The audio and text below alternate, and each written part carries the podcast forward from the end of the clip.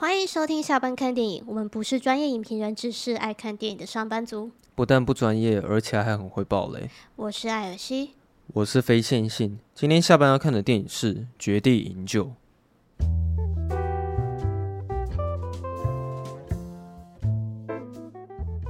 反正你刚看完吗？对，热腾腾的，我刚看完。你现在讲一下你这个热腾腾感想，我想要先说一下，我观影体验有点的不好。为什么？就他妈的那一场是第一个，就是后面的人，就是他可能腿太长了，然后他就是一直踢到我的椅子。嗯，对。然后中间有人在讲电话。嗯，我本来因为我就一直听到远方有个凄凄楚楚声，我想说他是在跟他朋友讨论剧情嘛。嗯。结果我听到他说什么什么国小，然后什么时候怎样怎样，在闲聊是不是？就是他好像在讲电话。哦。对。这么缺德啊？对。然后，然后我的。前方时不时会出现有人在动那个塑胶袋的声音，呲嚓嚓呲嚓嚓。啊，去那边看的都是大人吧？都是大人啊，这个小朋友没办法看吧？哦，但是这个观影品质还是很差，是不是？对，但是总体而言，我觉得我蛮意外的，就是觉得蛮喜欢的。蛮意外的吗？为什么？因为不喜欢战争片吗？我我也没有不喜欢战争片，但是。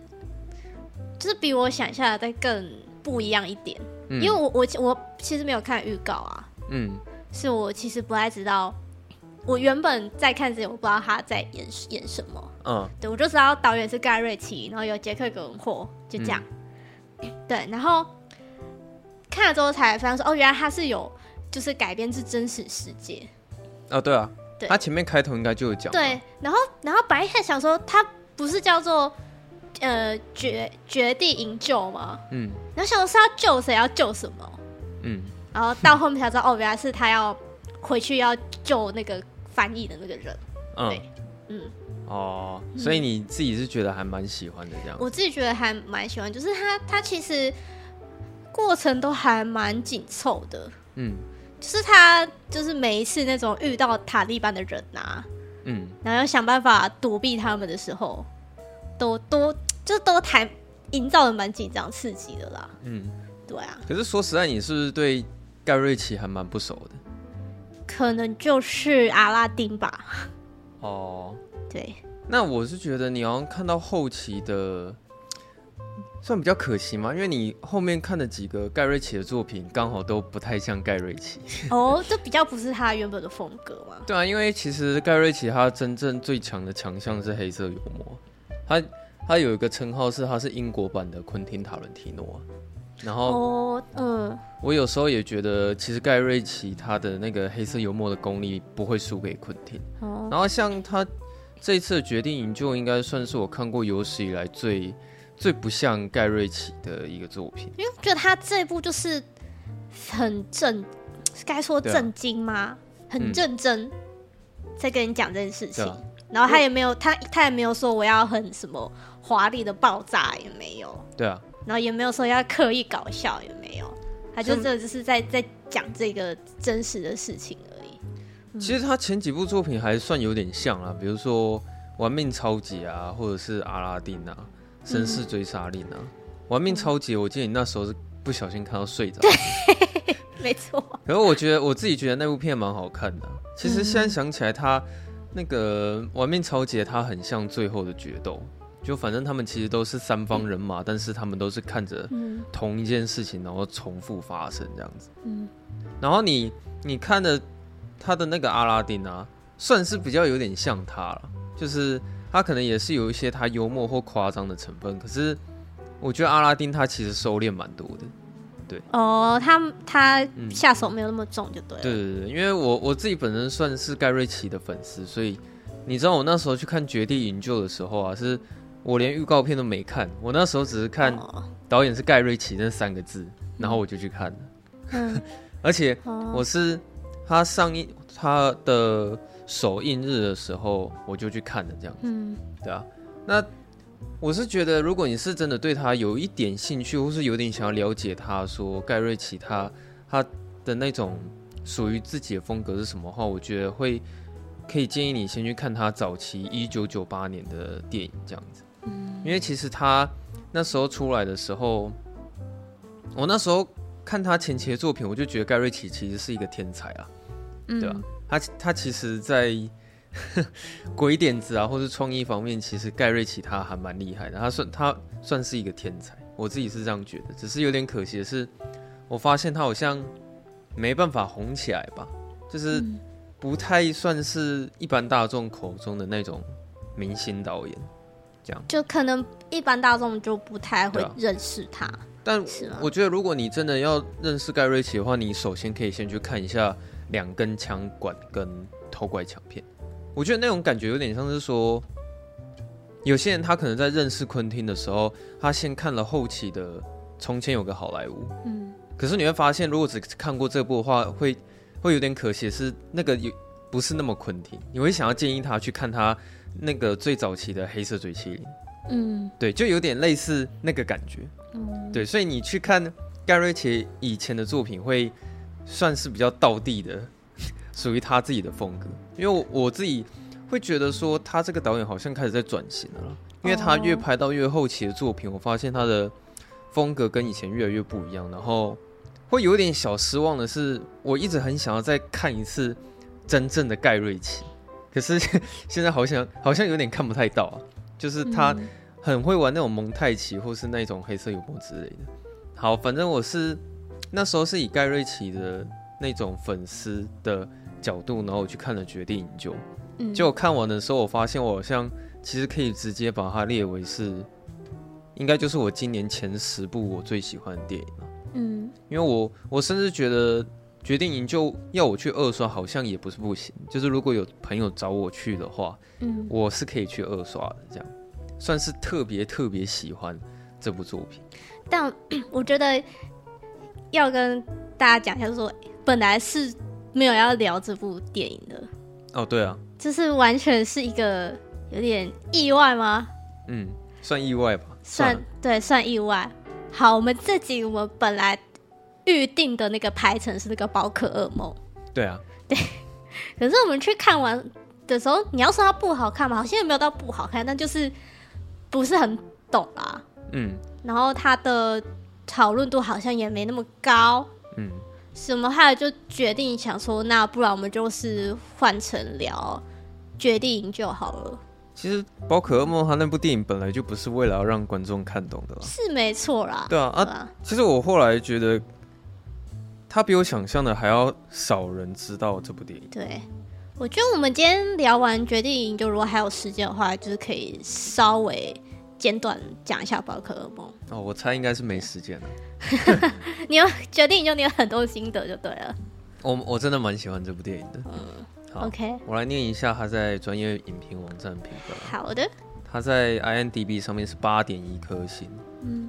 然后他在烂番茄上面的分数是百分之八十三的喜欢程度，然后爆米花分数来到了百分之九十八的喜欢程度，然后在 Metacritic 是六十三分。Metacritic 分数比较低一点，嗯，然后他在雅虎上面的评分是四点七颗星呢。我跟你讲超扯了，嗯，因为我刚刚就是在等要录音前，我在划那个 那个雅虎的网友短评嘛，嗯，然后我就看一下说四点七分，然后所以到底这是谁给比较少星？嗯，然后我我整页划完哦，嗯，只有一个人给一颗星，其他都是五颗星。哦，对。而且就就、嗯、就是大概是百分之九十九的好评，对啊，那还还蛮厉害的、啊，比我想象的还要好啊。只是我自己觉得这部片很可惜的是说，你感觉出来片商根本就没什么在行销这部电影，对对，完全没有收到。然后那个片名有个烂的，哦对啊，那片名烂死了。它有点算是默默的上映了，然后可能也几乎没什么人知道说，哦，原来最近有一部电影叫做《缺铁营救》这样。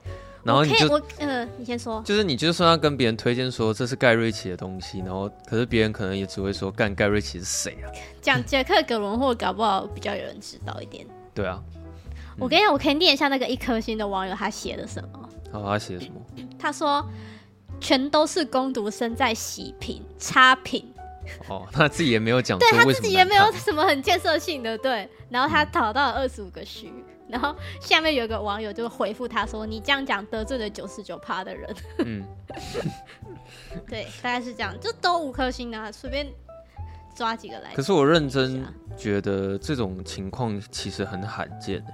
对啊，蛮罕见的，这是压倒性哎。我现在因为我是现在才看到雅虎的评分了，嗯，然后我念了那么多次的网友留言，我还倒是第一次会看到这种，就是几乎都是五星的留言，而且数量还挺多的。我在猜啊，这可能口碑这一个礼拜会慢慢传开来，嗯，然后应该会越多越多人去看这部电影，然后我们就有流量了吗？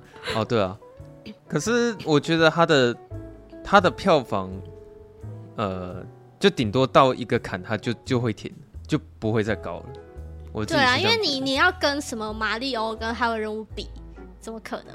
对啊，一定比不过啊。嗯，他、啊、可能就是会有一个门槛，他大概到那边应该就是不会再高了，这样子。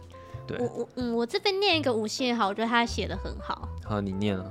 他说他给五星，他说我很我很少写剧评，但是看完这部剧，内心有震撼到。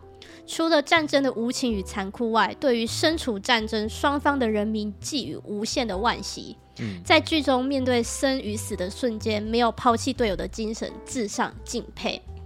嗯，这部片子拍出了人性最不被看重的承诺、相助与相依。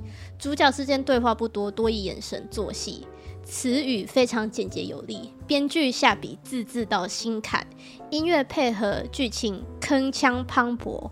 我感动到了。身为台湾人，真心建议大家进入剧场看一次。如果您是剧中之人，如何自处？嗯嗯，讲的不错啊。对，他写的很好，特别念出来表扬。嗯，然后我发现，其实大部分给五颗星的，好像都是用一句话就做结束这样子。嗯，我觉得我一口气把大部分的五颗星稍微念一下好了。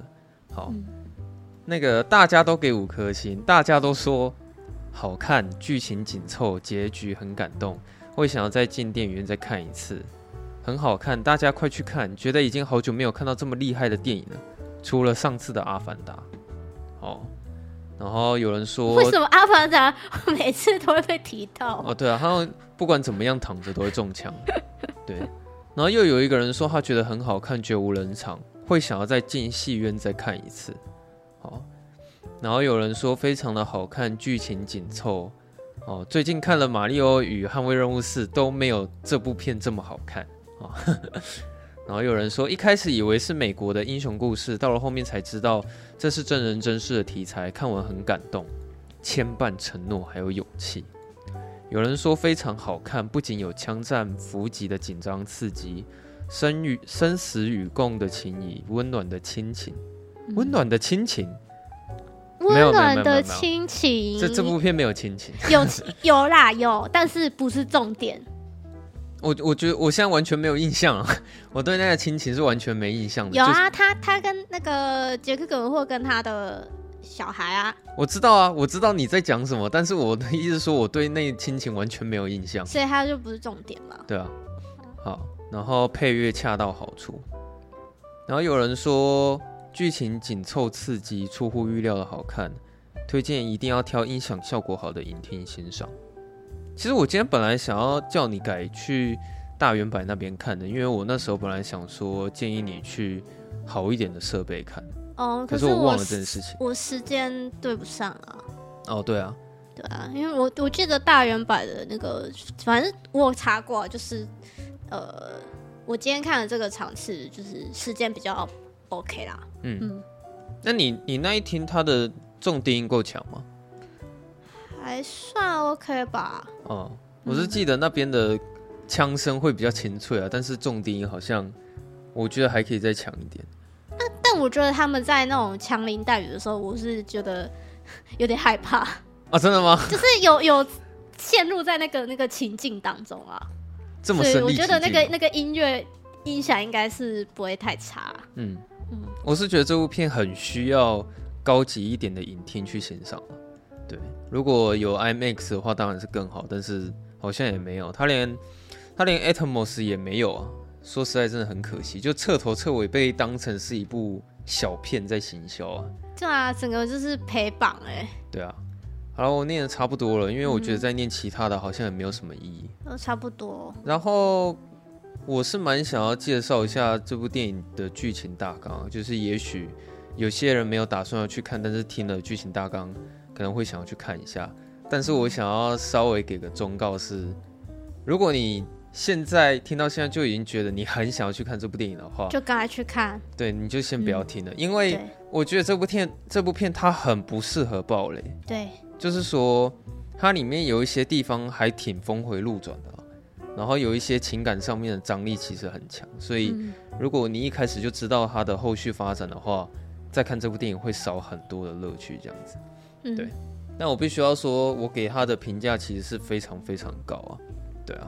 那我觉得盖瑞奇这次跟以往最不一样的是，他这一次太正经了，他完全没有在跟你搞什么喜剧什么之类，他是很认真，然后很严肃。哎、欸，所以你你在看的时候，你你内心会有默默觉得说他等一下会要搞笑吧？还是你一看前面就知道说哦，他这部片就是要跟你讲正经的？哎、欸，不是，我一开始以为这部盖瑞奇的战争片是他会用那种大量的。那种很炫技的剪接方式，然后去拍大量的大场面。嗯、可是我没想到说他居然会花这么多的时间在跟我讲情戏的部分，你懂吗？而且文戏还蛮多的，他文戏很多、啊。然后因为我那时候没有设想那么多，是因为盖瑞奇他从来就没有拍过战争片，嗯、我印象中是没有。所以那时候看到他拍了一部战争片上的时候，我也很难想象说他会有多好看、啊。其实讲难听点，那时候我还真的觉得说会失望，因为我觉得近期盖瑞奇的那个品质有点参差不齐啊。像那个《玩命超级》是是不错了，但就没有办法到很呃给到很高的评价感觉。然后他其实前几个月有上映《玩命特工：无眼行动》，那个其实我没看，嗯，但听说评价好像也还好。然后我去看了他那近期的《绅士追杀令》。也的确是不错，但也不会给到太高的评价，你懂吗？就是就是都有及格。对，可是他的《绅士追杀令》的上一部的《阿拉丁》，我却又给他非常非常高的评价，嗯、所以我才会说他近期的作品，我觉得好像有一点参差不齐。嗯，对，就是都蛮好看的，然后也有特别好看的，可是其他可能就是普通好看的那种感觉这样。那我自己在看那个《决定营救》的时候啊。那个前面他花了很多时间在讲翻译员这个角色的一些心路历程，这样。然后我觉得他一开始跟杰克·格伦霍的互动还蛮有趣的，因为盖瑞奇有有点刻意的想要让你去知道说，呃，他很不喜哦，杰克·葛伦葛伦霍他很强势，嗯。然后呢，他展现他强势的方法就是他一开始先把那个翻译员叫来，然后叫来之后，他就直接在他面前耍官威。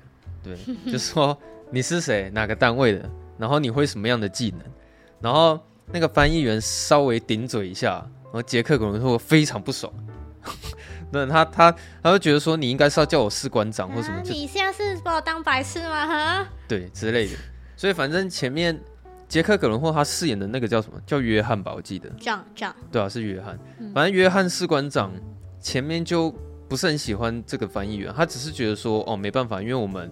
工作上必须要有这个翻译员，所以我们也只只得去请他这样。然后，因为他好像有特别问他，也是部下，就是说就是他怎么样这样？对他，他屌不屌？他、嗯、他的能力够不够？对啊。可能他那边节奏其实也蛮快的，因为他就说、嗯、啊，如果是我会挑那个光头啊。对对，然后他会什么五种语言什么的。对对对，然后约翰就直接找他来，而且我觉得他那边镜头其实设计也不错。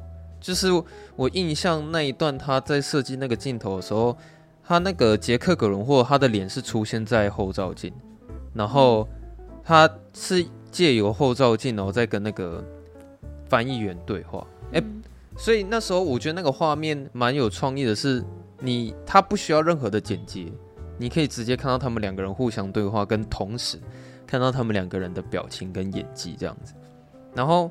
我觉得他其实前面剧情都交代的很清楚，哎，应该是说整部电影的剧情都交代的很清楚了。对，就是他前面有讲说他们的目标是想要去找到塔利班的那个炸弹工厂嘛。嗯，对，这是他们前面最主要的目标。可是前面在收集情报的时候啊，就是盖瑞奇会透过这几次的小任务，然后去让你了解到说，其实这个翻译员是很厉害的。我记得那个翻译员应该是叫阿麦德嘛，对不对？对，有一次阿麦德他在跟约翰一起去出任务的时候，他们好像是搜索第一间吧，我记得那时候阿麦德就先呛他说：“哦，我跟你讲啊，你在这间房子，你一定是什么都搜索不到。”嗯，然后约翰就呛他说：“啊，怎么样？你现在是神预言家是不是？” 然后他其实根本就不想屌他，你知道吗？嗯，但他有点半信半疑的情况下，他还是叫所有人冲进去搜索第一间屋子。对，结果实际上呢，也是真的什么都查不到。而且我觉得他在跟那个就是呃，那那那间房子的主人就是在对话的时候，他也是蛮有那个他的手段的啦。哦，对啊。他就是可能就会跟他说，就是哦，没有，他们就是你也知道，他们就是要看一下啊，就、嗯、你就配合一下，我们就不会怎么样。对啊，对啊。我那时候还以为他会做什么双面翻译之类的，不过他、欸、对对对，我也想，就想说是双面间谍。对，可是他其实都还蛮一致，而且他蛮忠诚的啦。对啊。他他后来就是第二个，不是他就是有抓到，就是有人在那个吗？嘿，欸、有有有人背叛，不是吗？有人背叛哦，对啊，那是第二次哦，哦，第三次吧，第三次。反正那个阿麦德他前面就是跟呃约翰有一些冲突，可是我记得是他们那阿麦德他立大功之后，约翰他才开始信任他。然后他立大功的那一次案例是，我记得他们那时候已经握有一个情报去显示说，哦，他们已经抓到塔利班的其中一个炸弹工厂在哪里，然后。其实那个有两间，然后其中一间的位置他们已经掌握好了。嗯，然后这时候他们前期在开会讨论那个战略的时候，他们就一直在讲说，我们进入这个工厂之前会遇到一个交叉路口，嗯，有个岔路啊。然后遇到这个岔路的时候呢，我会建议你们都往右走，因为往左走就是可能会有一些道路施工的情况，就可能那几天在下雨了。所以有内部的士官表示说：“哦，我建议那一天遇到岔路一定要往右走，这样。”因为那那一个士官好像也是，也就是那个也是阿富汗的人啦。对，就是就是他他也是可能是来就是来美美军这边投靠这样子。对，对啊。然后呃，那然后反正他们获得这个情报之后，他们果真到现场有遇到那个交叉路口，可是有发生一个。剧情上面的转折点是说，阿麦德他那时候突然讲话了，他就突然他，他请他请那个约翰，就是把整队都停下，然后一开始约翰他还不停，对啊，他说说我们要继续走，我就是没有要停，就是，啊、是他阿麦德他那时候我记得是讲说，哦，我我稍微想一下，我们这整个部队不管怎么样都不应该往右走，就是往右走的可能性。我想了一遍，不管怎么样都是负面的，所以他因为他他他有说，就是他觉得那个人提出说要走右边很奇怪，对啊，就他怪怪的，他觉得有鬼，嗯。嗯，然后后来那个时候约翰他听了他也是很不爽，他就觉得说，呃，叫我们往右走，提供这个情报的是一个非常有可信度的那个士官提供的，对，那你现在又在质疑我们了，是不是？所以他那时候反正每一次。阿麦德在做出任何越矩的行动的时候，约翰都很不爽。可是，我觉得，我觉得在那边很紧张的点是不是你？你不知道阿麦，你就是那个当下，我们还不知道阿麦德是敌是友吗？哦，对啊，你会猜啊。所以那个当下，你就会觉得说，哇，就是到底就是究竟前方有没有埋伏呢？嗯，就是很紧张这件事情。嗯，然后不是到后来那个阿麦德就跟那个那个背叛的那个士官，不是他们就打起来了？对啊。没有，因为那时候其实约翰他嘴巴可能在靠背阿麦德，但是他实际上他还是叫整个部队停下来，然后去搜索前面。啊、他那时候他就跟他下面的士官讲说：“你们那几个先去前面看一下有没有埋伏。嗯”可是他觉得很奇怪的是，他们那时候当下在看的时候是真的没有发现任何的埋伏。嗯，可是那时候很奇怪的是，他们突然发现阿麦德不见了。结果发现说，那个阿麦德居然拿枪直接架在那个提供情报的士官上面。嗯，然后其实现场约翰他们都很紧张，可是对啊，约翰他当下唯一能做的就是强迫阿麦德把枪放下。嗯，对。然后后来那个阿麦德就讲说，我们的情报被泄露了，而且就是我们的行踪也都也都被曝光了，这样子，我们其实有一个内鬼。但是他虽然这么及时讲了这些东西出来。你还是得经过约翰去考虑，说他到底要不要去信任他刚刚所说的话。可是因为他都已经拔枪了，所以事件很紧急，约翰也只好就是强迫他把枪给放下这样子，然后就叫他把枪放下的时候，前面的士兵突然传来一个情报，显示说，哎，他们是真的有中埋伏。嗯，然后那时候约他约翰他才觉得阿麦德讲的是真的，所以他就把整整个部队都撤撤退掉了这样。然后其实算是从那一次之后，那个。杰克·葛隆霍就觉得这个翻译员真的是很有两把刷子啊，而且可以信任。对，其实他们算是从那一次任务之后才互相信任的。然后我觉得盖瑞奇他做的比较细腻的是说，他这边有让你去很清楚的了解阿麦德他这个人，他到底是为了什么要去帮助约翰，因为他那时候不是有回到他的家里去见他的老婆吗？对。然后你才发现说。其实阿麦德他真正要的东西其实是美国的签证，就是他们想要安全的移民到美国，必须要拿到那个签证，他才可以去拯救他的家人。他前面剧情也有稍微提到说，阿麦德他本来也是塔利班的，对啊，只是因为他的儿子就被杀掉，对，被塔利班杀掉，所以他变成说，就是他就。不要在塔利班那边了。嗯，可是好像看得出来，蛮多塔利班原本是塔利班的成员，后来好像都开始有点讨厌塔利班这样子，好像不止他一个这样。嗯。然后他那时候其实我们知道说，他其实是为了要签证，所以会去帮杰克·梗货嘛。然后有一次，就是他们算是已经要直接进攻到那个炸弹矿场，因为他们后来已经有实际拿到塔利班他们炸弹工厂的位置在哪里。所以他们这整个部队就攻坚到了那个场所，这样。然后其实我觉得那边开始就还蛮紧张的，就是你知道，在那个剧情之前，我对于这部电影的理解就是说，他可能整部电影是要告诉我他们该如何找到工厂，然后可能最后会在工厂大战，然后最后会获胜什么之类的，这样。嗯，就是可能不不止一一座工厂，可能好几座，然后他们可能要找到最后那个那个最上面的 BOSS。对。可是后来发现说后面剧情没有那么简单嘛，这样没有没有。可是他们那个其实冲进去大开杀戒的时候啊，我觉得盖瑞奇他在表现这种战争场面的时候，其实蛮像他的。对，就是我跟你讲，你可能没有看过他之前某某几部作品啊，但是我现在观察到盖瑞奇的共同点是说，他其实很很注重配乐，他是一个很注重配乐的导演，而且他的音乐其实都挺大声的。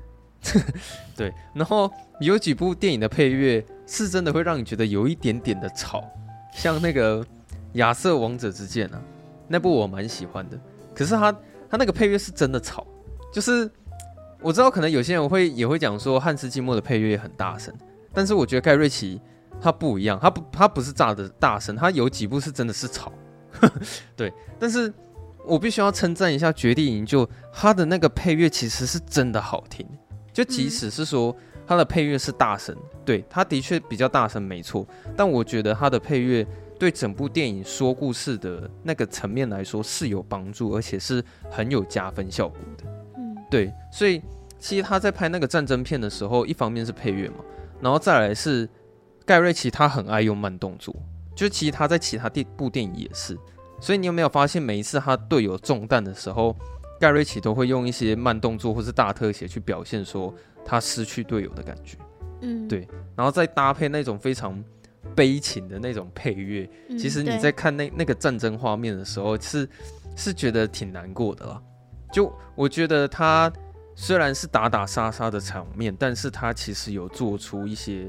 会影响你情绪的那些画面，就是那些画面的情绪张力，我觉得都是不错的。就他他的有时候他的那些枪战画面是很激烈，可是他的音乐就是，嗯，我觉得就是搭搭配起来就是反而是不一样的感觉。就你也有注意到他的音乐嘛？对不对？对啊。其实我回家第一件事情就是我想要去，就是找他的，他的原声带啊，找他的原声带，可是我到现在一直找不到，好像。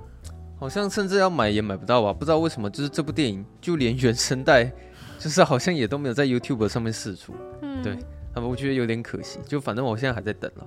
然后另外就是，我觉得他那一场战，那那一次的战斗画面，我觉得比较，呃，我想要讲的地方是说，我是没想到他队友全全部死光了。对，对，是没有想到说那么严重，因为其实那时候塔利班的人已经知道。杰克·葛伦霍他们所有的部队都到现场，所以塔利班的首领也叫了一堆人去支援现场。然后你会发现说，就是约翰他所带的部队的数量根本没有办法去打得赢塔利班的数量，因为塔利班人太多了，对，太夸张，那个一一直源源不绝跑出来，到底从哪里跑出来的？就是一次来了好几台车，然后所有人在那边交火，然后就枪战啊什么之类的，然后甚至塔利班他们还会拿那个迫击炮。就是哦，直接轰轰一颗大颗出来，啊。他们可能会把那颗飞弹插在下面，然后就直接轰出去，然后是那种很很强的那种范围伤害了，对吧，啊？有点像是地板型的那个火箭筒的那种感觉。然后后来其实呃，他们那个部队有点有点没用的是说，好像他们有讲那个直升机本来是十五分钟之内会抵达现场去支援。可是当那些直升机全部到场的时候，发现其实人全部都死光了，你知道吗？来不及了。对，然后那些支援的人到现场，唯一能做的事情就是他们只能在那边数有几具的尸体，收尸啊。对，然后死了几个人，然后现在我方剩下谁？但是他们不知道，呃，现在约翰跟阿麦德是死是活。反正那时候除了这两个人以外，所有的队员全部都死光了。这样，好，然后我觉得其实到这边呢、啊。你就会发现，说决定营救他就开始变成另外一部电影，因为其实电影嘛，因为其实它它前面的确都像是战争片的样子，嗯、前面都是传统战争片会出现的桥段跟剧情，然后一些战争画面什么的。可是从这边开始之后，就完全是变成另外一部电影的感觉，要逃亡了啦。就是那时候，因为约翰他跟阿麦德两个人困在那个丛林里面嘛，嗯、所以你就会看他们要打很长。很持久的一个丛林战，而且那个丛林战非常困扰的是说，塔利班会有几百个人直接下去那个山里面，然后地毯式搜索阿麦德跟约翰两个人，所以他们其实很难躲掉塔利班他们的搜索这样子。然后，哎、欸，我那时候本来会想说，就是剧情会变成他们真的被抓到了，嗯，然后他们要怎么就是逃出来？哦。对，然后可能最后面可能还是会有一场大战什么之类的。对对对，就是可能美军来解救他们这样子。只是我没有想到说他们那个丛林战居然会那么长，他拍那段是真的拍的蛮长的。然后他们不是躲到晚上啊？对啊，就是他们每天都一直在躲避塔利班他们的搜索这样子。嗯、然后我觉得那边拍的很棒的是盖瑞奇他一直在营造紧张的感觉。就是塔利班随时都会出现啊！对，就是他们两个人可能在走在那个山里面的时候啊，就是他的镜头可能会稍微带到说，哦，突然旁边这条路来了两个塔利班的人，或者是他们走到这边的时候，上面突然有两个塔利班的人，嗯，然后他们每一次就是发现有敌人出现的时候，他们就会变得很小心，而且呃很痛苦，是他们又不能开枪。哦，因为开枪那个声音太大，会引来其他就是会更远远处的敌人，会暴露他们的行踪。对啊，嗯、所以他们既不能开枪，然后又只只能躲躲藏藏的去用暗杀的方式去对付敌人，可能把对方勒死。对吧？就每一次他们差一点要跟敌人遇到的时候，你都会觉得很紧张。又或者是他们逼不得已一定要跟敌方遇到的时候，那他们就会被强迫要跟对方发生冲突，嗯、这样子。所以他其实。讲讲直接一点，我觉得那边超像潜龙谍影的，不是我要讲，就是如果你有玩过小岛秀夫的潜龙谍影，他完全就是决定营救那一段丛林战的样子，就是就是就是在躲猫猫，对。但他们也蛮厉害的，就是他们好几次化险为夷，嗯，就是都成功的把就是路途中遇到的塔利班给解决掉了，对啊。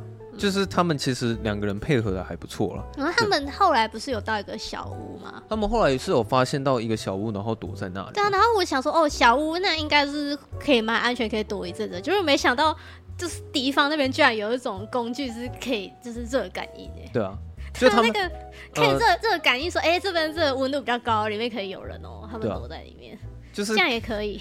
可能是一方面，也是塔利班的首领直接下了最最高的悬赏令，然后叫下面的人一定要找到那两个人呢、啊。哎、欸，他们是要要就是活吗？对啊，所以其实塔捉塔利班他们在抓他们两个人的时候，其实态度是非常非常积极的这样子。嗯，然后啊、呃，我想要另外提一下，其实那一段啊，我特别喜欢那边的摄影方式，就是我觉得盖瑞奇他这一次的摄影。我我也蛮喜欢的，就是他呃很常会用那种广角或是大远景的方式去拍那些大山或是那些丛林之类的这样，嗯、然后再配上那个 他的那个很悲情的音乐，就是你在看那个摄影画面的时候，一方面觉得很美很漂亮。然后又会觉得说，哇，他他们两个人这样要很紧张，就是要一直去躲避敌人的搜索之类的。嗯、但是后来你刚刚说，他们躲到那个小屋嘛，就好不容易找到一个可以栖息的地方，可是塔利班搜索速度太快，就基本上他们可能只只是休息一个晚上，那就几乎快要被追到了。嗯，然后其实到这边的时候，剧情有一个非常爆炸的一个爆点，就是我没想到杰克·果伦会他居然中弹了。哦，对对，他后来中弹了。我那时候是真的以为说主角是真的会死吗？一个问号，就是就想说，难道主角是阿麦德吗？就是对啊，因为那时候想说，杰克·葛伦霍他那个中弹不是开玩笑，是已经好几十个敌人都已经到现场，然后所有人拿着枪对着他，然后他甚至就是上面中弹，然后我记得腿部也也是中弹，然后最后还被敌人用枪敲到整个头都昏迷了。对，他就是整个人昏倒。然后已经没有任何自主能力，要被带走，然后可能要被拷问什么之类的。嗯、结果是后来你才发现，说阿麦德其实趁呃约翰被抓走的时候，他自己就有在那边设一个埋伏，嗯、所以他也因为就是他他的那种聪明伶俐，所以当下他就救了杰克·葛伦霍一命了。嗯，这样子。好，然后救了格杰克·葛伦霍呢，哦，这部电影就越来越精彩了。对，就是。他接下来其实就已经没有再跟你探讨什么战争的了，就是在他在躲避了啦，在逃了。接下来你就是花所有的时间去看阿麦德要怎么把杰克·格伦霍给救出去。然后他我他我觉得他很厉害，是他途中其实换了好几个不一样的交通工具。对，就是为了要躲避那个塔利班嘛，而且他们也不能走主要的干道。对啊，因为一定是很多人会在那边埋伏嘛，嗯，所以他们就只能走山路，嗯。可是你想想看，就是那个山路，然后你又要就是呃移动一个已经中中枪无法行动的一个成年男子，对啊，就是你要你要对你要怎么怎么在这个这个山间这么很很多很陡峭的路之间移动，嗯，就可以看到这个过程，他是真的是。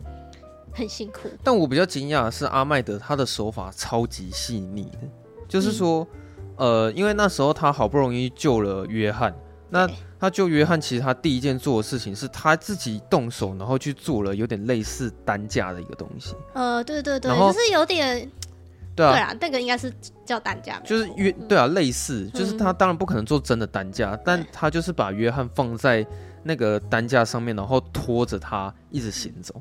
然后你看那段，你会觉得很痛苦，是因为那个路超长的，你知道吗？就为他们两个人如果要逃离那座山，你可以想象，就是现在约翰他已经没有任何自主能力，他是昏迷的状态。真的是翻山越岭。对，然后你就看着阿麦德一直拖着他的身体，然后翻山越岭，就是翻了一座山，又翻了另一座山，然后又翻了另一座山。然后我觉得他也很聪明，是他利用他是本地人的这个优势嘛，他就是换装嘛。嗯。嗯然后他换装，然后出来变装一下，就是变得就是跟普通的路人一样。对啊，对，就可能比较不会被当成目标。我觉得盖瑞奇那边其实塞给他们蛮多困难的啊，所以我觉得这也是为什么那边其实特别精彩的原因。就是你会发现说，他们每天可能都要去面临气候的问题啊，就可能有时候可能还会下雨啊。嗯。那你大部分的时间就是要应付如何去躲避塔利班的人啊。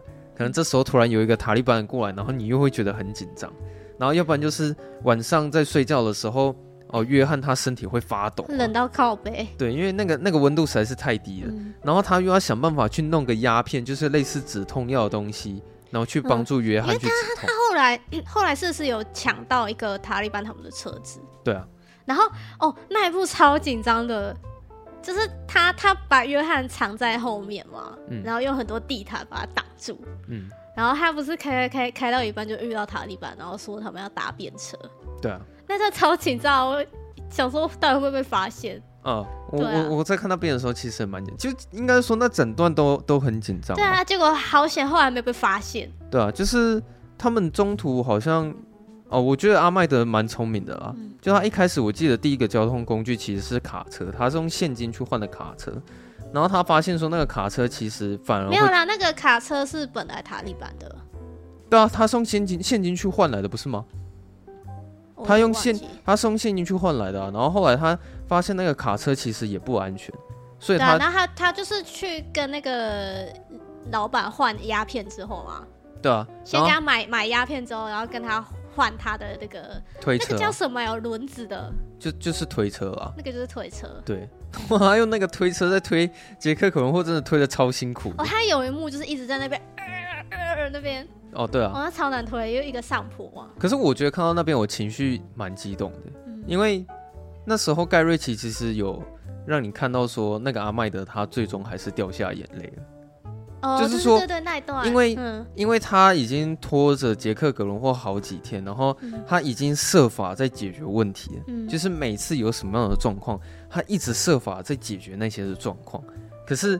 当他有一次，他就只是用推着那个推车，然后推到一半，说他只是被一个小石头卡住。嗯，哎、欸，我觉得那边有趣的是，他那个不是什么很大困难，他就只是被一个石头卡住，就这样子而已。嗯、可是那个却会变成是压垮他内心的最后一根稻草。我觉得那是一种，我我当下看，我觉得他是一种很无助的感觉啊。呃，就是我就我觉得也不是无助，我觉得那是。那是呈现一种状态，是说，当你想要完成一个目标的时候，但是你发现不管怎么样，那个目标一定不会完成，就是很难呐、啊。所以他那时候他就一直在那边掉眼泪，这样。嗯。可是你不觉得他其实那个时候的情绪，其实每个人都会发生过吗？就比如说，啊、你可能曾经为了想要去完成某一个目标，然后你会发现说，干这已经够难了，或者说你已经弄了那么多有的没的，但是最后可能会。因为小小的某一个小原因，然后导致你整个人会崩溃之类的，但可能那个原因其实也也不是什么很大的困难，它就只是又又再多出现了一个困难在你面前。可是你会发现说，你前面累积太久了，然后由于你一直累积，一直累积，一直累积，然后到最后又突然又多了一个新的困难，你就开始有点受不了，然后你甚至会想要放弃去完成目标。嗯，所以其实我觉得他在拍那一段的时候，我自己还蛮有共鸣的。就是你会等看到阿麦德他感性的那一面，就是开始啜泣啊，然后你感觉出来说他是真的很很难过啊，对啊，而且毕竟他们两个人要逃出那座山是真的不是一件容易的事情，所以你会发现说，好，阿麦德他哭完了，他一样就是继续然后往前走，眼泪擦擦就继续往前走啊，对啊，然后他这段这么长啊，最后会就是终于画下一个句点的方式说。他们那时候有遇到一个摊贩，然后那时候阿麦德就是他想要在那边去买一瓶水来喝，这样子。我不用，我就是到那边稍微有一点点微微的看到一点希望，是因为他们好像已经看到那个远方是美军啊，对，已经看到营地了，对，嗯、就觉得说哦哦，就是稍稍微是已经看到终点了，快到了，对啊，然后稍作休息一下，喝口水，结果没想到，嗯，就遇到塔利班来了，嗯。对啊，那那那你的确是蛮有一种希望的感觉啊！你说的是没错，啊，就是那时候我看到那边的时候，也觉得说哇，他们两个终于有希望了这样子。就其实你在看的那个当下，你看到那边，你也有种松一口气感觉，对啊，啊，就是终于看有点看到尽头的感觉，嗯。可是因为那时候其实来了塔利班的人，可是那那一段也不是说来一个人，啊，他是来了一整台车，一车的塔塔利班的人这样子。嗯然后后来就是因为阿麦德算是直接跟他们发生冲突了，没有，他本来本来是就是想要就是看能不能蒙混过去，对啊，有点在就是试探对方，就他每次都想要蒙混过去，但是都有成功了，嗯，对。但但最后一次没办法，所以他只好直接拿枪，然后就跟他们发生冲突。嗯，但我觉得也因为是枪声的关系，所以引来美军。对啊，就是那时候美军其实就有立即到现场去支援这样子，然后也终于他们就是这种翻山越岭的生活到这边才结束这样子。嗯，对，其实那边真的超长的这样，然后杰克·滚货那边其实整段几乎都是躺着演戏，对，那几乎都没他的事情这样。可是我后来有都是阿麦德在推。我那时候其实我去查一些网友在分享留言的时候，好像不少人会会去觉得，呃，约翰跟阿麦德之间的那个情感很腐这样子。但我自己是完全没有往那个方向去想啊。你那时候会会突然往这方向去想吗？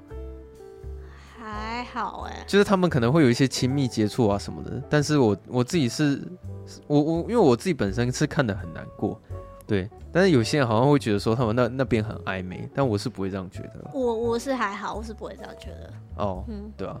然后你有没有觉得说看到那边的时候会以为说电影可能差不多快结束了这样，但后面其实还蛮长一大段。哦，对啊，嗯、对。可是因为呃，我觉得。他那个戏份平均的挺刚好的，就是那一段都是在跟你介绍阿麦德的旅程，然后后来因为美军把他们都救回去之后，事情总是不会那么顺利嘛。就是约翰他终于就是经过了大概四周的疗程嘛，然后他开始恢复了。他好像昏迷了六周吧？是六周嘛？对不对？我记得是六周。啊、然后，然后他他醒过来之后又过了四周，他回到他他家。嗯，对，所以等于说已经差不多可能。两两个月多的时间吧。对啊，嗯，就那时候你会误以为说，呃，这一次的功劳应该算是可以拯救阿麦德之类的这样。嗯，可是殊不知现在的剧情发展是说，哦，阿麦德他拯救约翰士官长的这件事情突然在村子里面传开来了，嗯，然后就是大家会把阿麦德变成是一个传奇的故事，然后这件事情。嗯由于呼声太大，然后导致塔利班的那边人都知道这件事情，然后塔利班的人非常的不爽，所以又再下了更高的悬赏金，要去把阿麦德抓起来。那也是因为他被通缉了，所以阿麦德他那时候又又回去阿富汗那边躲起来了。他就只能就是过得躲躲藏藏的生活。对，他那时候只能过着躲躲藏藏的生活这样子。然后那时候其实长官有把这整件事情经过去告诉约翰。然后约翰他当下一听到这件事情的时候，他当下就是觉得他欠阿麦德的人情实在是太多了，而且这个欠的人情多到他不得不奉献他生命的全部，然后要想办法把阿麦德给救出来。嗯，这样。然后那时候其实盖瑞奇他是用那种呃每天会上字卡的方式，然后去告诉你说，约翰从第一天就开始一直打电话，然后去给政府，然后。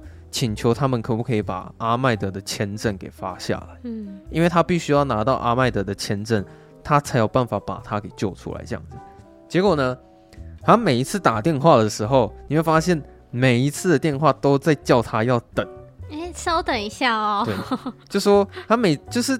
他想说只是弄一个简单的签证而已，可是为什么永远不会有结果？我相信，这个很多人在就是打电话跟一些政府机关在处理一些事情的时候，都遇到这个状况。对，就他们会一直跟你说：“哎、欸，请你稍等一下，请你稍等一下。对对对”然后你可能跟他讲电话，跟他讲了一个小时，就最后他叫你，他叫你转机。对，我帮你转机，然后转，然后又要等，然后又要转。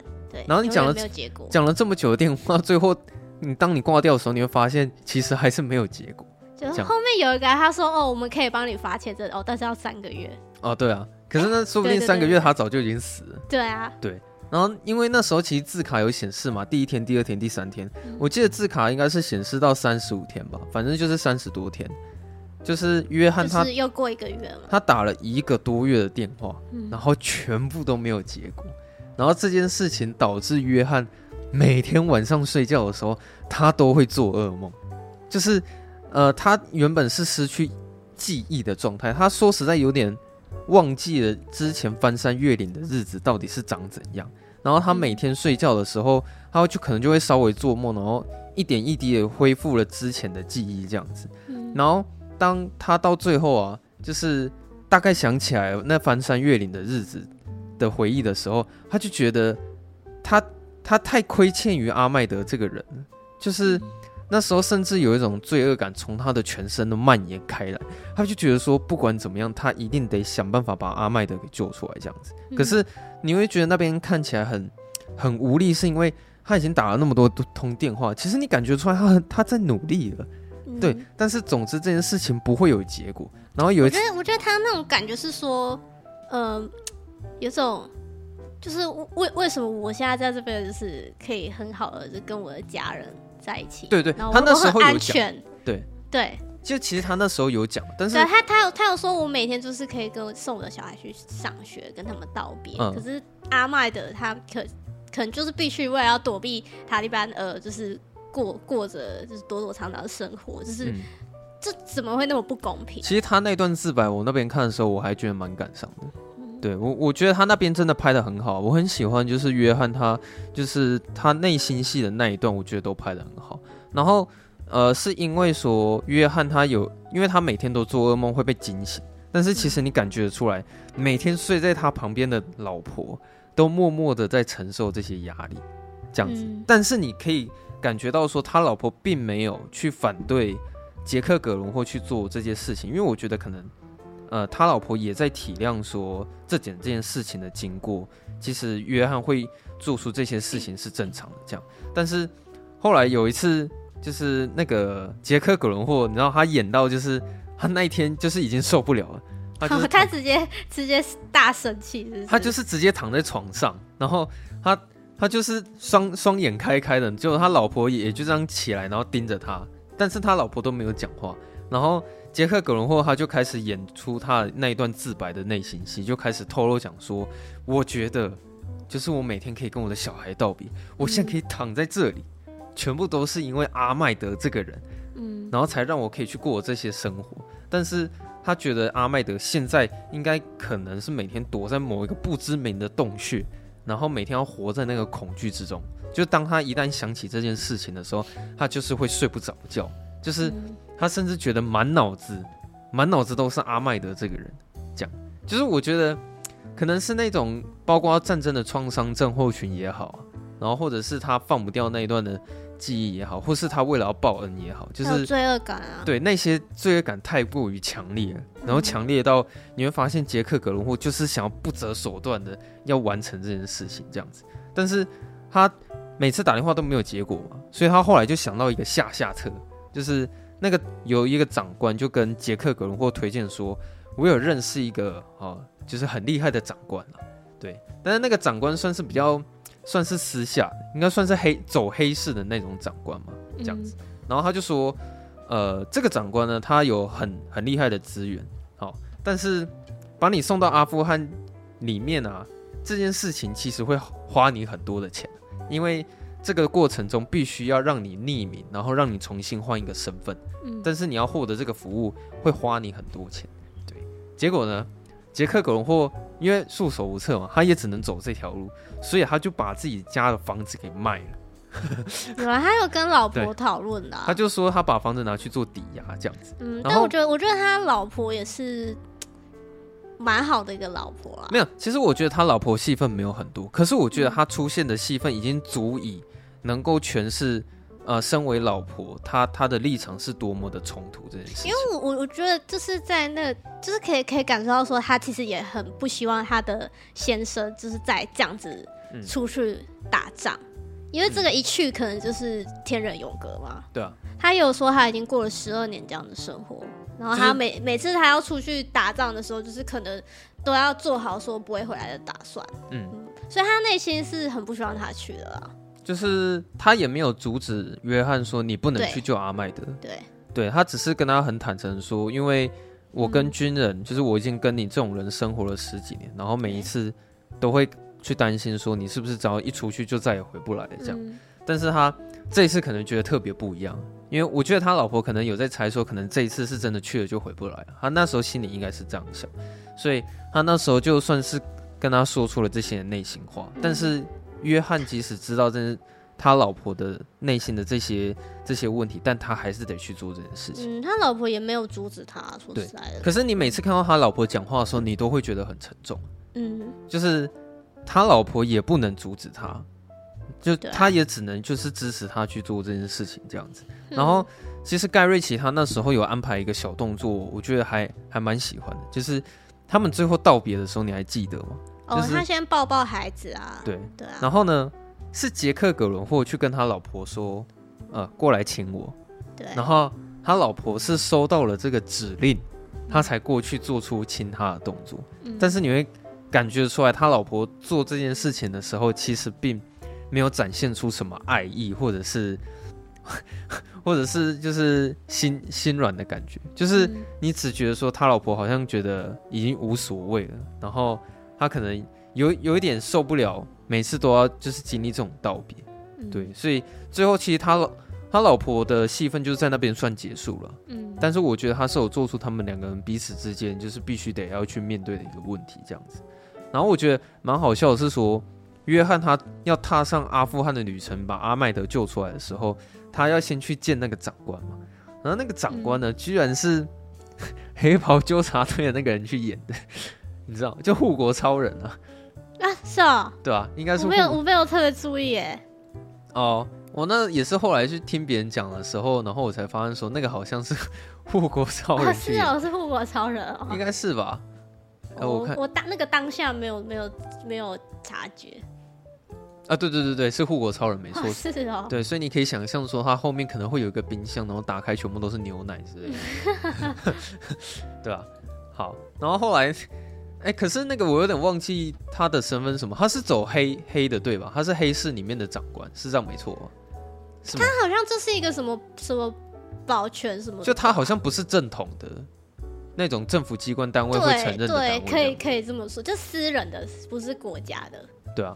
对。然后呢，这个护国超人就是那时候跟 约翰见面的时候，就他又很鸡掰，你知道吗？因为他他就讲说啊，对了。那个我是收了你的钱没错，我的确会提供我的服务，但是我现在有个问题是，哦，我的军队全部都出去了，就是有一个比你更大咖的人啦，对，我们现在要、就是、要全部去服务他，你这个先等一下。对，他就说，因为我们现在又遇到了一个很大的困难，所以我们几乎所有的部队全部都出去了，也就是说你现在没有任何资源，那你可不可以等个三天就好？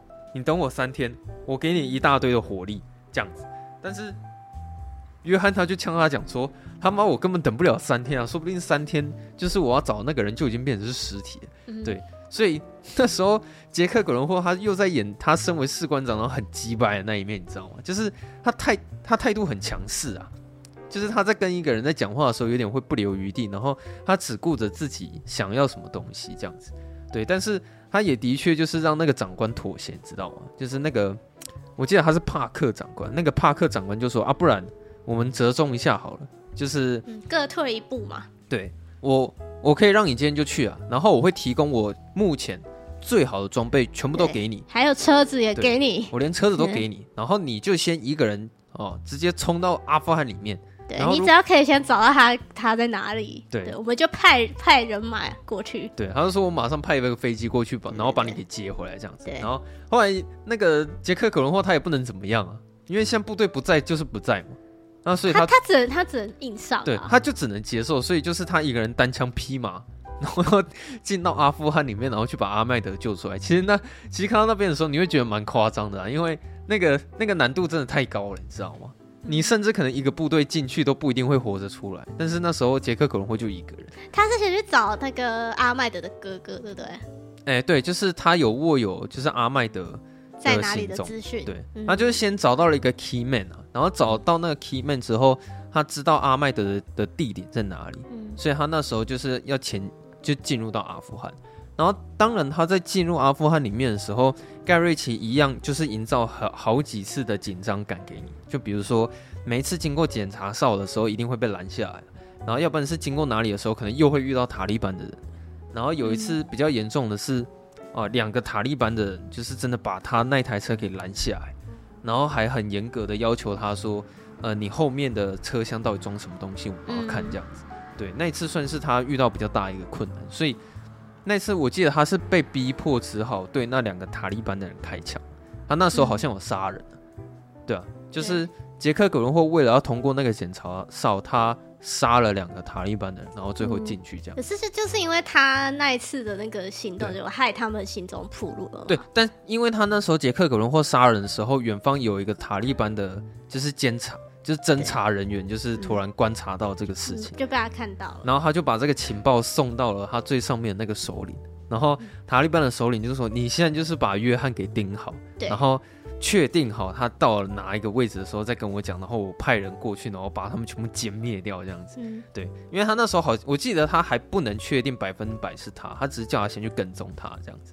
对，然后到后面就是他有演出一段是那个约翰，他终于找到阿麦德那一场戏。嗯。哦，我跟你讲，整部电影我觉得最精彩、最精彩就是那一场戏。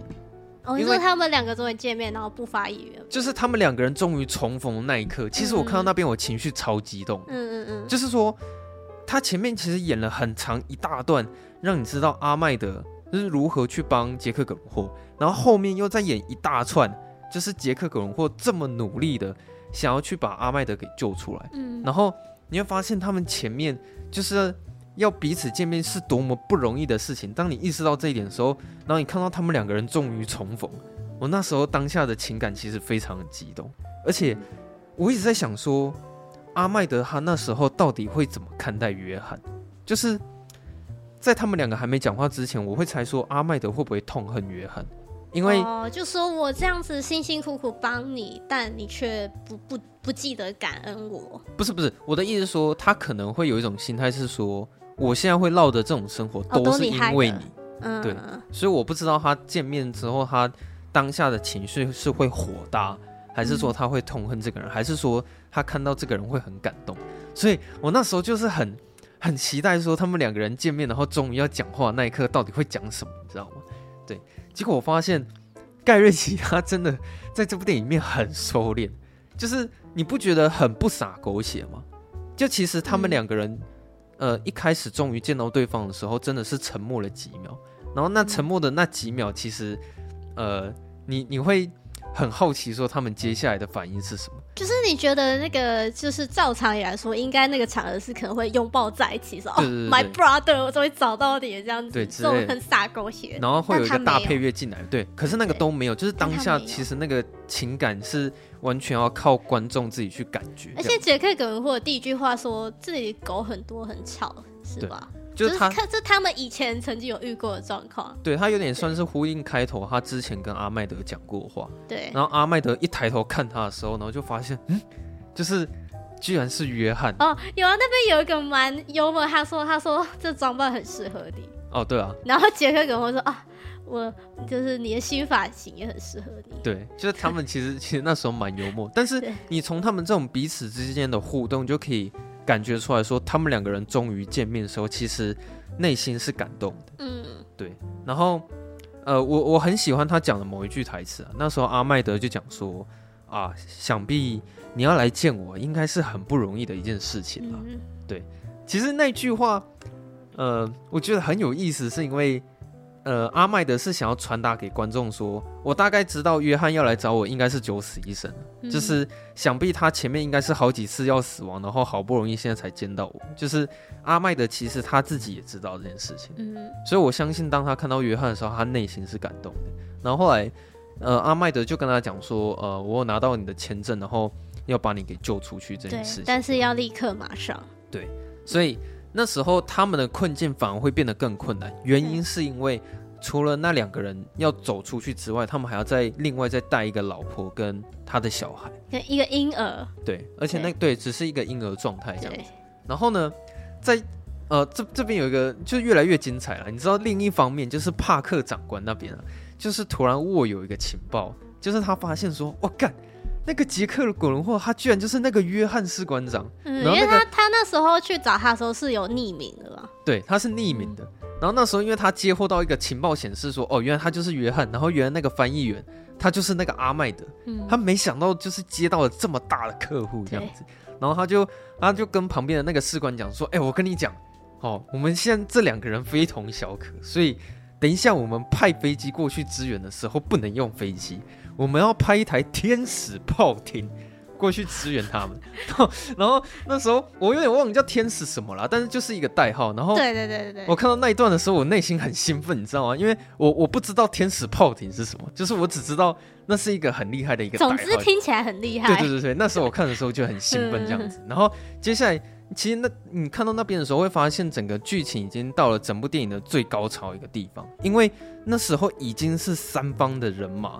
他们最终一定会汇合在一起，嗯、就是说，有一方人马是帕克长官那边的支援，然后一方面是杰克·格伦霍跟阿麦德，然后第三方面是塔利班的人也在追杀，就是他们两个人这样。所以，当你看到那边的时候，你就会想说，他们这三方人马最终一定会汇合在一起，然后可能会就是发生冲突，或是会有一些大战之类的这样。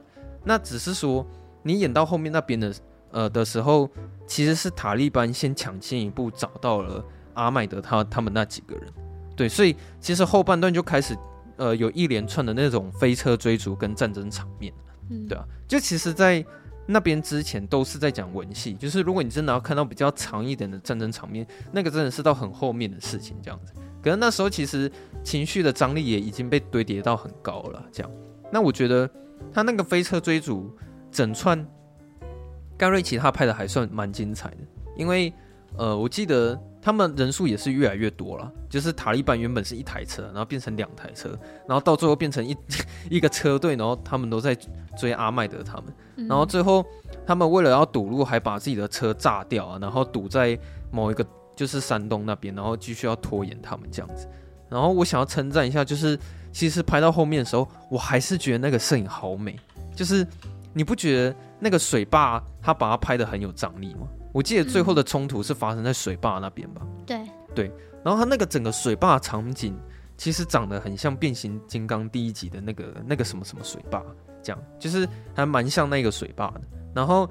呃，其实摄影机它在用一些广角镜头在拍那个大画面的时候，那个整个战争场面其实都还蛮紧张的，因为那个真的就是枪林弹雨了啊，就是塔利班的人太多了，然后大家都一直在开枪，然后杰克·葛伦霍跟阿麦德他们就只有两个人，然后你会发现三个人啦，算三个人，好了，算三个啦，那个司机，哦对，还有一个司机，对，但是你看到那边的时候会觉得很扯，因为他们算是以以。就三个人打几百个人哦、嗯，那时候塔利班的人多到就是，你就貌似会觉得说，那真的是几百个人在现场这样子。然后他打到不是那个他们子弹都没了吗？对啊，因为其实他们已经逃到那个水坝那边，就是已经不能再退了，就是你你必须要直接跟他们正面迎战这样子。然后他他还有遇到一个困难，是他那个帕克的那个电话一直打不通。哦，对啊，他一直想要打电话给对，想要联络他们派人，就是一直打不通。嗯然后那个，你有没有发现盖瑞奇最后面那个慢动作就用的蛮凶的？就是他其实想要营造出说，他们现在已经没有子弹了，然后他们已经束手无策，他们已经死定了。就是杰克·葛霍，你已经看到他坐在那边，然后有点就是就是接近对啊，绝望。他们反正他们已经准备要死了，应该是这样的。然后你你看那边又觉得很痛苦，是因为旁边他们还带了一个老婆跟一个小孩，嗯，对吧？所以那时候真的就是。盖瑞奇硬要就是把他排到他们真的都快不行了，然后他他才让你看到天使炮艇就是出来支援，就直接轰一个超大颗的。然后那时候因为其实炮艇还没出现的时候，我还以为它是海上的，因为我想说炮艇应该是什么什么潜水艇，然后最后他们的战争场面又是在水坝这样，所以我以为是海上的什么什么支援这样的，就他妈殊不知那个居然是天空的炮艇，你知道吗？那个其实那个天空炮艇出来的时候。呃，我觉得那边看的时候我超爽的，但是我觉得那台飞机其实很多人都看过了，因为那个其实叫做 AC 幺三栋啊，然后那个在变形金刚里面有出现，就是它是长得长得就是一个很胖很胖的一台美国飞机，嗯，然后它就只会有一边就是有放一个炮艇在那里，但是你知道它会那么大台，是因为那个 AC 幺三栋它原本是运输机。哦，他原本是运输军，他的功功能本来不是要要打对对对对，那后，来呢，就是军事，就是把它改造成是直接把一个大炮，然后放在那个运输机上面，嗯、所以 AC 幺三洞的的那台飞机是是这样来的。然后你会发现，那个天使炮艇一出现的时候，原本几百个塔利班的人都感觉好像很危险，但是瞬间他们全部都变成蚂蚁，就是其实那个扫一下就清空，你知道吗？就虽然。嗯你看到那边觉得很兴奋，你可能可以看到一些大画面，但是那个 AC 幺三洞的戏份太短了，就他真的只是出来扫一下，然后他就喊了一声 Clear，然后就直接清空了那整个水坝上面所有的敌人。对，你知道他那个那台飞机一出现，就根本就已经可以结束了。所以要早点派人才出来，好吗？对啊，就总之，当然要为了营造那个那个很精彩的感觉，一定要到紧要关头，那个天使炮艇才会出现这样。嗯嗯、可是那个什么，我是想要，呃，我是想要讲的是说，他那台飞机啊，我去网络上查一下，AC 幺三栋，它是真的有一个绰号叫做“死亡天使”，它是它是真的有这个绰号，但是我不知道那个绰号为什么会有的由来是什么，但是它它是真的会。就是别人会称呼他代号是死亡天使，可能对我军来说是天使，然后对敌军来说是死亡吧。啊，你他妈真的解释得很好，好合理哦。对啊，然后后来其实其实电影到这边的时候基本上就是结束了，嗯、然后后面有他有呃我觉得好像是不不知道为什么盖瑞奇完全不洒狗血，就即使最后他们两个人互相得救，你也顶多只是拍他们两个人眼神上面的交流。哎、欸，你不是说你你你你最喜欢他们重逢那边吗？对啊，我是最喜欢最后面他们两个互看那边。哎，你说眼神交流那边？对啊，就是他们终于确确定 一，他们最后终于确定是一切都安全了。嗯，那他们不是搭上那个飞机要准备要回美国啊？对啊，然后他们两个就是互看，然后那时候不是闪着红色的光吗？对啊，但他们就是没有讲任何一句话，但就是互看。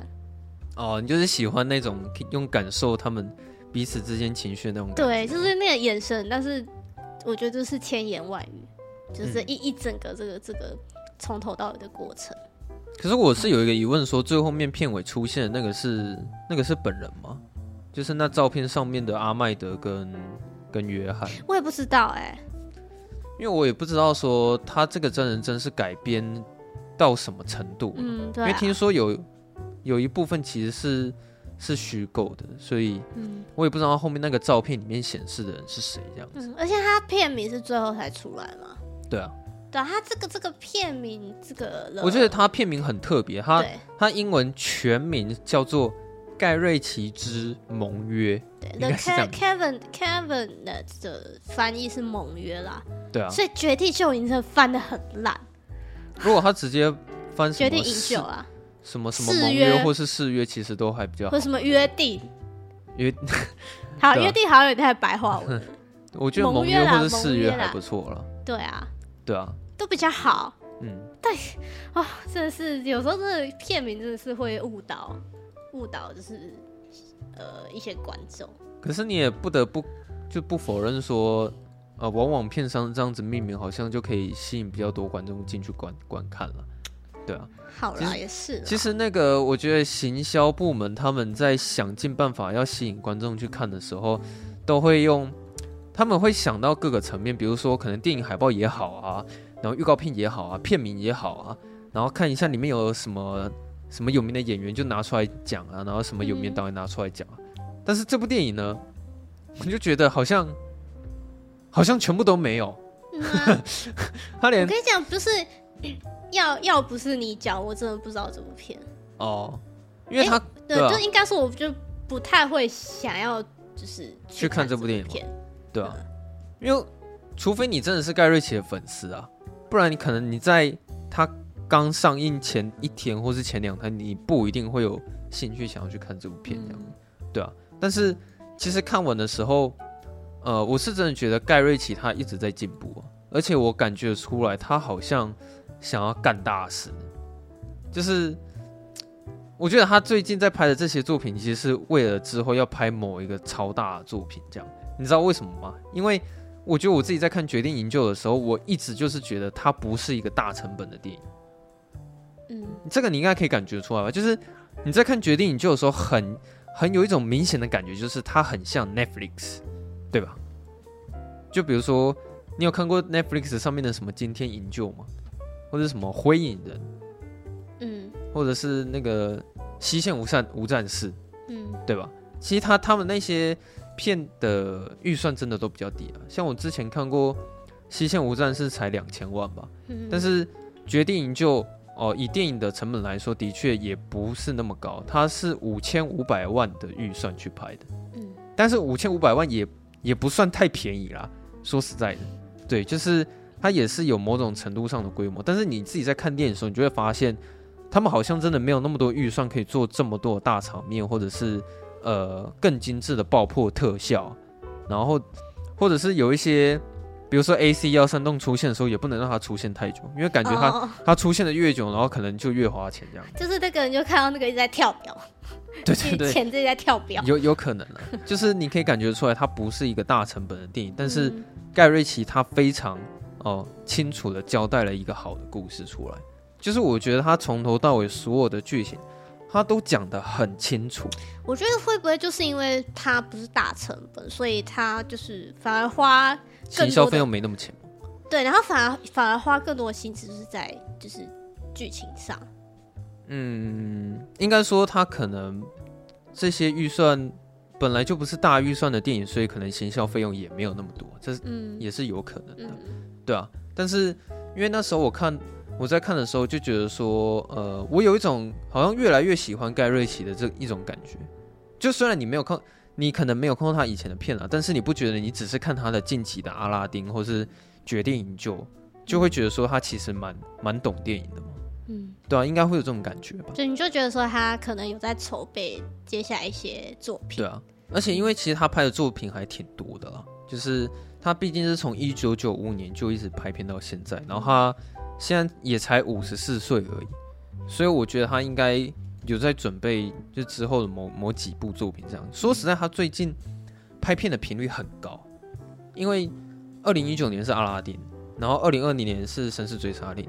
然后二二一年是《玩命超级》，然后今年又上映两部电影，然后明年他会上映一部非绅士战争部，就是他每年都有电影，对啊，对耶，就最近他其实拍片拍的还蛮，还蛮呢，蛮多的。说实在的，对啊。但是如果我是蛮建议你说，如果你会想认识他的话，你可以去看《两根枪管》跟《头拐奖片》对啊，嗯、因为那个那个算才是 真正 盖瑞奇的样子，这样。后面这几部真的是有点太不像他了，然后。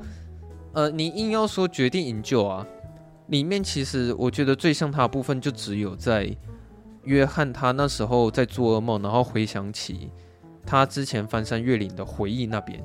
你说有点有点蒙太奇。对，你应该有印象说那边的剪接其实还蛮还蛮厉害的吧？嗯，有。对，但是我可以那边我也还蛮喜欢的。哦，你说他的那种很炫的剪辑，就是有点迷幻迷幻的。对对。可是我可以跟你说他。就连在那边的蒙太奇手法，他都玩的，他都玩的很小。哦，他比较收手，是不是？因为他其他部的那个剪辑，他真的把他玩的很炫了。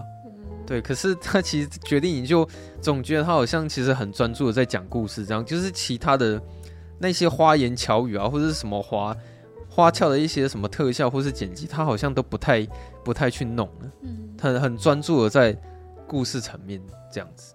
对，可是。我我是觉得他，我会给他那么高的评价，可能也是因为他花很多时间在经营角色这件事情上面。嗯我觉得这个是他这部电影最大的优点。你会一直很想要去看里面的角色互动，或是会一直很想要去看说这几个角色接下来会如何发展，就是他们会活下来吗？或者是说他们最后会见面吗？然后他们最后就是会成功吗？就是。总之，导演他花了那么多的篇幅哦，然后都都几乎是砸在了约翰跟阿麦的两个角色，就几乎所有时间都花在他们上面，所以其实他的情绪堆叠是很扎实的。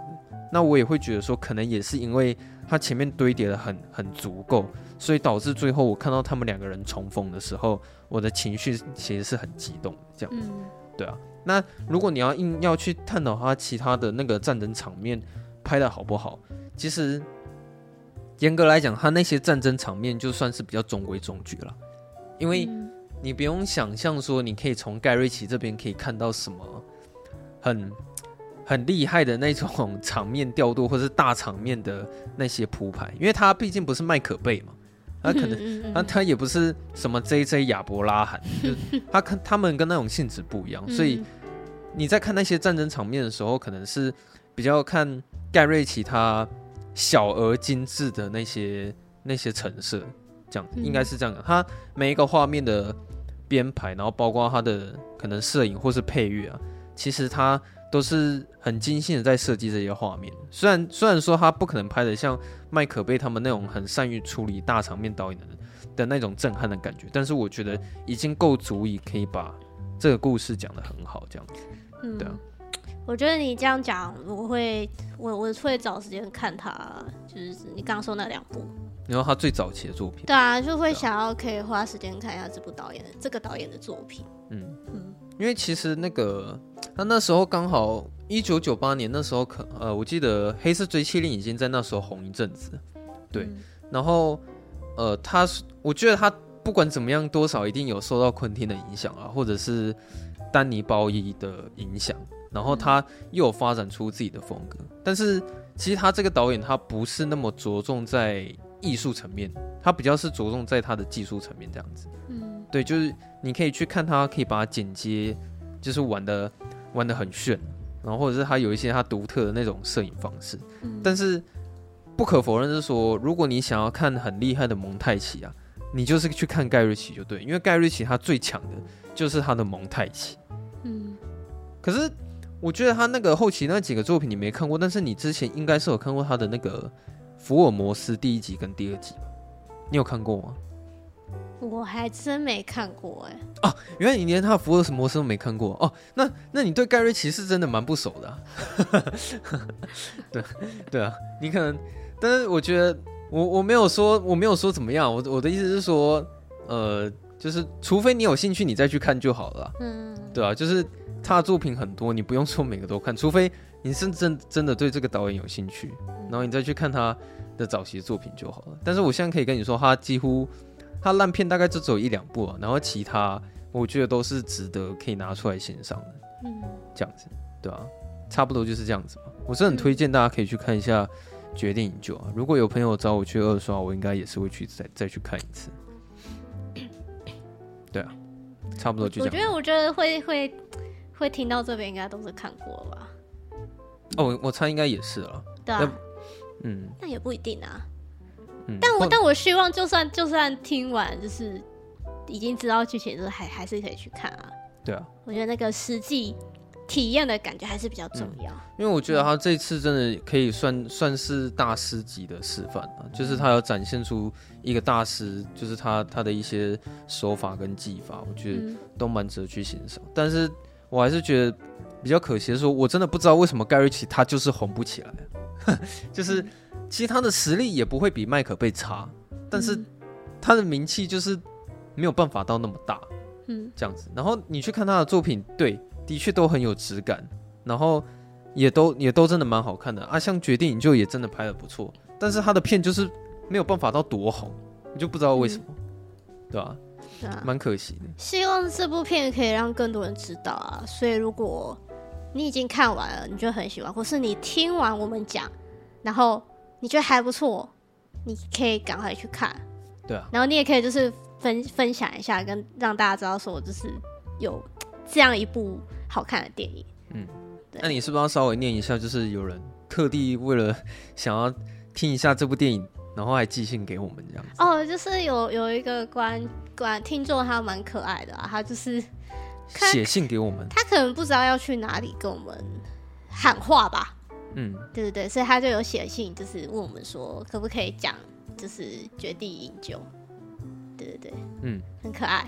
他是对啊，推荐我们看，然后后来他也马上就是追踪了我们的 IG，对啊，后来就有了 IG 私讯我们，嗯，对啊，嗯，然后他又再次强调了一遍，他觉得决定营救是非常值得看的电影，这样子，嗯，对，对啊，没错，嗯，好，好，那今天差不多就是这个样子，对啊，今天太长了，就宝可梦就算了哈，就无人，哦，对啊。好，那如果大家喜欢我们节目的话呢，欢迎可以到 Apple Podcast 帮我们留下五星，然后也可以评论分享出去，让大家都可以一起下班看电影。嗯，然后如果你有想跟我们聊天的话，随时都可以私讯我们，就是我们在我看到讯息就一定会回复。对，好，嗯，那我们就下周四下班见，拜拜，拜。